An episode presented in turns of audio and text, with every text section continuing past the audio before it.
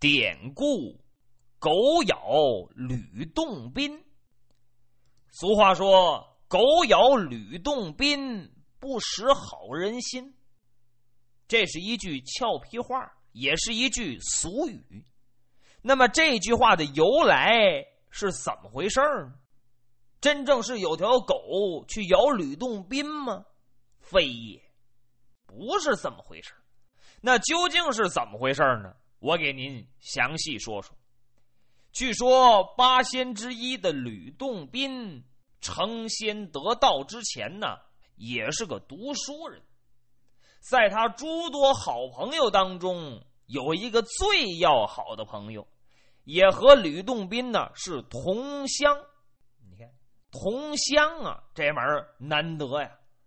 尤其是现在走到社会之上，要说跟自己遇到是同年同月同日生的人少之又少。这位同乡就是这样。这个人呢，姓苟。哪个狗啊？一丝不苟的苟，叫狗咬，杳无音信的杳。这个狗咬自幼父母双亡，家境贫寒，但是为人呢忠厚老实，是个实诚的君子，尤其又喜爱读书，读书又努力，这就叫穷人的孩子早当家。这话一点都不假呀。吕洞宾呐，非常喜欢这个狗咬。单说这天，两个人呢越说越投缘，于是乎啊，堆土为炉，插草为香，磕头拜了把兄弟了。两个人呢，不求同年同月同日生，但求同年同月同日死，福祸与共。口不应心，天诛地灭。俩人磕头拜了把子了，这叫磕头三次入祖坟，犹如同胞一母亲。这回这关系，又进了一层了。吕洞宾一看这个狗咬家境贫寒，一想算了，自己家有钱，家大业大，干脆啊把狗咬一个人给接过来了，好吃好喝好招待。也真心希望这个好兄弟将来啊能够考取个功名。这狗咬呢也就住下了。单说这一天，吕洞宾家里来了一位客人，这是他的一个远房亲戚，姓林，叫林子玉。这林子玉啊来看吕洞宾来了。说来说去，说去说来，林子玉说到自己表妹的婚事了，说他表妹呀。叫林美玉，这个林美玉呀，到了结婚的年龄了，一十六岁了。那时候十六岁就结婚的，您别忘，这是在过去呀。过去结婚都早，要过二十那就叫大姑娘了。说现在二八年纪，一十六岁还未有婆家，哎呀，我这当表哥的都替他愁啊。你要是哪天遇着个好人家，一定得给我介绍介绍。吕洞宾呢，点头就应下了。可巧这事儿啊，传到狗咬耳朵里了。狗咬一听说这林家小姐如何如之何，一打听这林家小姐长得还真漂亮，就有点动心思了，跟吕洞宾讲。吕洞宾一听不行，为什么？吕洞宾有自己的打算。现在狗咬正是读书的年纪，上京求取功名，要因为儿女情长耽误了考试，这怎么能行？断然拒绝。可是这个狗咬啊，一心要结成这门亲，甚至于这狗咬亲自去找这林子玉，跟林子玉一谈，林子玉说好啊。只要吕洞宾没意见，我当然没意见。现在你们两个人结拜了，吕洞宾是大哥呀，你父母双亡，得听大哥的。大哥要同意，我个人没意见。狗咬没办法，翻回头又来找吕洞宾，跟吕洞宾商量。吕洞宾一想啊，这样吧，倘若你非得要结这门亲也行，不过呀，我有一个要求，大哥。您说您有一万个要求，我都答应。不用那么多，就一个。这个结婚所有的嫁妆操办由我来，这个没问题。不过，洞房花烛夜的当天起，往后算三天，我得先陪新娘子睡。狗咬一听，心里就一翻个，重新打量吕洞宾。这玩意儿杀父之仇，夺妻之恨，不共戴天呢。刚成了亲，他先睡三天，这玩意儿多膈应人呢！有心反对，但是这话没说出来。怎么呢？人在矮檐下，不得不低头啊。现在吕洞宾家大业大，自己还得靠着人家，求着人家。就算自己呀是条龙，得盘着。就算自己是只虎，得卧着。虎落平阳啊，人要倒霉，喝凉水都塞牙。我，好吧。狗咬把牙一咬，心说：“我认了。”李洞宾呐，我也算认识你。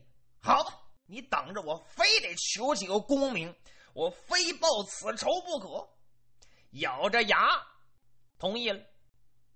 书说简短，吕洞宾开始忙活着，和忙前忙后布置酒席，邀请亲朋好友。那面雇几个厨子做菜。结婚当天雇花轿，什么卖火盆、射弓箭等等等等，整整忙活了一整天。新娘送入洞房，这面还吃着。到了晚上，狗咬一个人蔫了敲东着。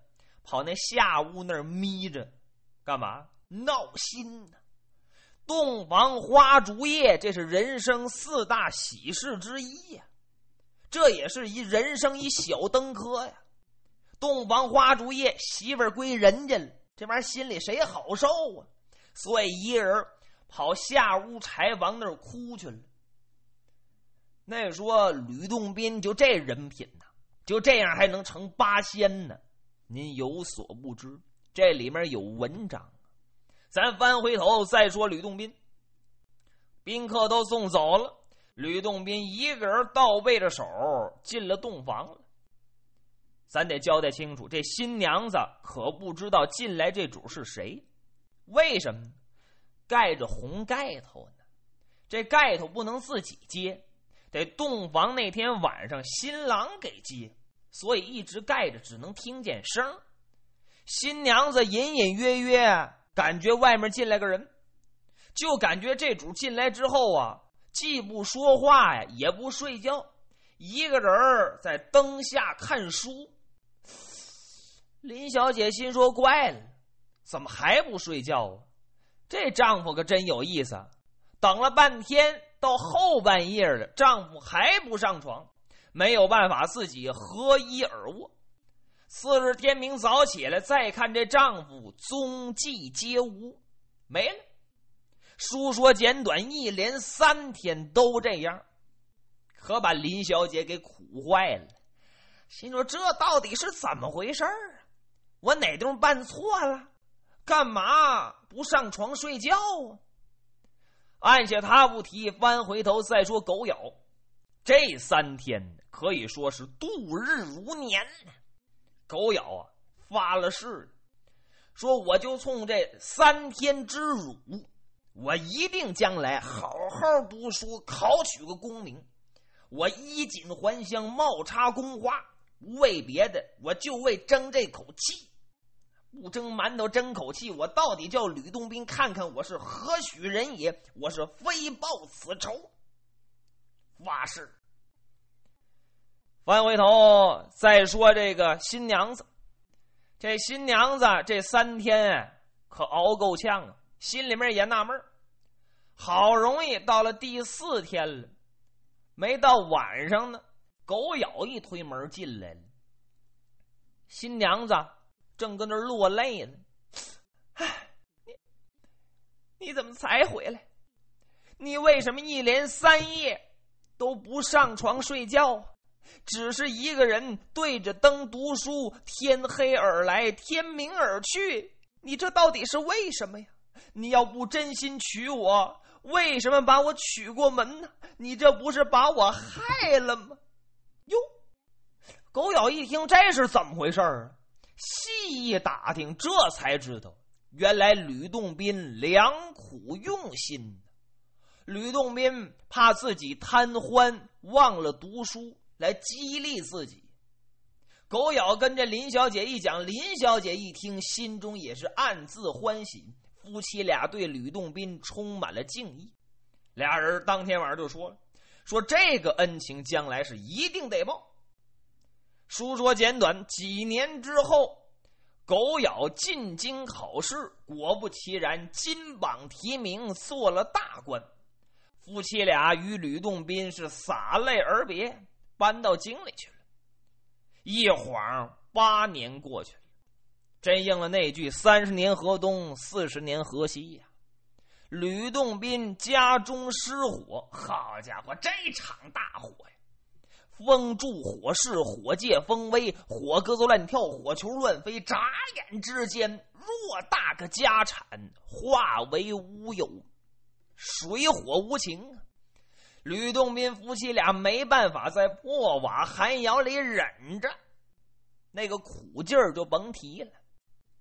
后来吕洞宾想起狗咬来了，听说狗咬在京城里做了官了，跟媳妇儿一说，媳妇儿说：“干脆呀，你到京城里求求狗咬吧，毕竟是你的好朋友。”吕洞宾咬着牙说：“好吧。”打点行李，收拾个小包，到京城里，来到狗府，跟门上人一说，门上人往里一禀报，还真不错，把吕洞宾呢请到了客厅，宾主落座，无人献茶。茶罢歌盏，吕洞宾细说前情，说家里如何如何遭了难，你嫂子万般无奈，才叫哥哥我来进京求你，希望你能够帮助为兄渡过难关。吕洞宾说完了，一看狗咬面无表情，一点笑面颜色都没有，就跟那没听见一样。啊，这么回事儿，哥哥，你难得来京城一回啊，我带你出去转一转。这京城有好多好玩的，也有好多好吃的，你也没吃过，也没见过。这两天呢，你哪儿也别去。你就住在弟弟我这儿，我呀保准是好吃好喝好招待。来呀，摆酒设宴，把吕洞宾那话给堵回去了。人家请吃饭，怎么再好意思张嘴？所以这话就没说出来。头天是这样，第二天还是这样。书说简短，一晃过了俩月，这狗咬只字不提帮忙的事儿。每当吕洞宾把话唠到这儿，这狗咬总是找话茬给岔过去。后来吕洞宾一看，算了，我何必？我干什么呀？张嘴求人难呐，这话一点都不假呀。人情薄如纸，转眼两重天。人跟人太没法比了。你说狗咬想当初落难的时候，我对他怎么样？我把他这回做了高官了，也给扶上马了，也给娶了媳妇了。现在转脸人家忘了，把我给扔到九霄云外了，活该呀！我眼瞎看错人了，算了，人家不愿意帮我，我个人待着干嘛呀？我怎么那么没皮没脸呢？就算我死到破瓦寒窑，与他无关，我就当没交这个兄弟。所以呀。这就要走，小包也收拾好了，要往外走。那么大个府院，能没有家院吗？家院一看，哟，大老爷要走，这是干嘛呀？这面赶紧拦着，那面呢又要进去禀报这个狗咬。吕洞宾一看，算算算算算，诸位诸位，我谢谢你们了，哪位也别去，你们谁也别去，我意已决，是非走不可。拽也没拽住，吕洞宾走了。按下这面怎么通报，暂且不提。翻回头再说，吕洞宾气憋得鼓鼓的，一气之下一口气走回去了。走到家门口，吕洞宾愣住了。呀，什么地儿啊？不对，我走错道了，不能啊！原来破瓦寒窑、破茅草房没了，现在三星的大瓦房，整个一小院套。正房三间，东西厢房、耳房、配房，那面还有个跨院嘿，这这这是谁家呀？走进院一看，更吓一跳了。好家伙，这院里呀，点着引魂灯，挂着招魂幡，那面一口大棺材，底下白毛毡铺地，红板凳俱用白布蒙，气死风灯高挂着几盏，上面还写。什么扫地不伤蝼蚁命，爱惜飞蛾杀照灯。池中有鱼钩不掉，山前买鸟放长生。正中央一张八仙桌，铺着个白布帘上面摆的是死者的灵牌，一看正是为兄吕洞宾之灵位呀！这这个怪不怪呀？这我我什么时候死的？慢说吕洞宾纳闷。灵牌前有一妇女啊，披麻戴孝，正搁那儿哭呢。回头一看，吕洞宾，喂，当时背过气去了，赶紧这面抹着前心，捶打后背，呼唤过来了。谁呀？正是吕洞宾的媳妇儿。吕洞宾的媳妇儿都怀疑是不是活见鬼了，一问不是，真是吕洞宾。吕洞宾更纳闷，说：“这是怎么回事？我活得好好的，这怎么给我挂的孝啊？这房子又是怎么回事啊？”媳妇儿一听，长吁短叹，说：“这么回事说你前脚刚走没几天呢，来伙人把咱家房子也给扒了。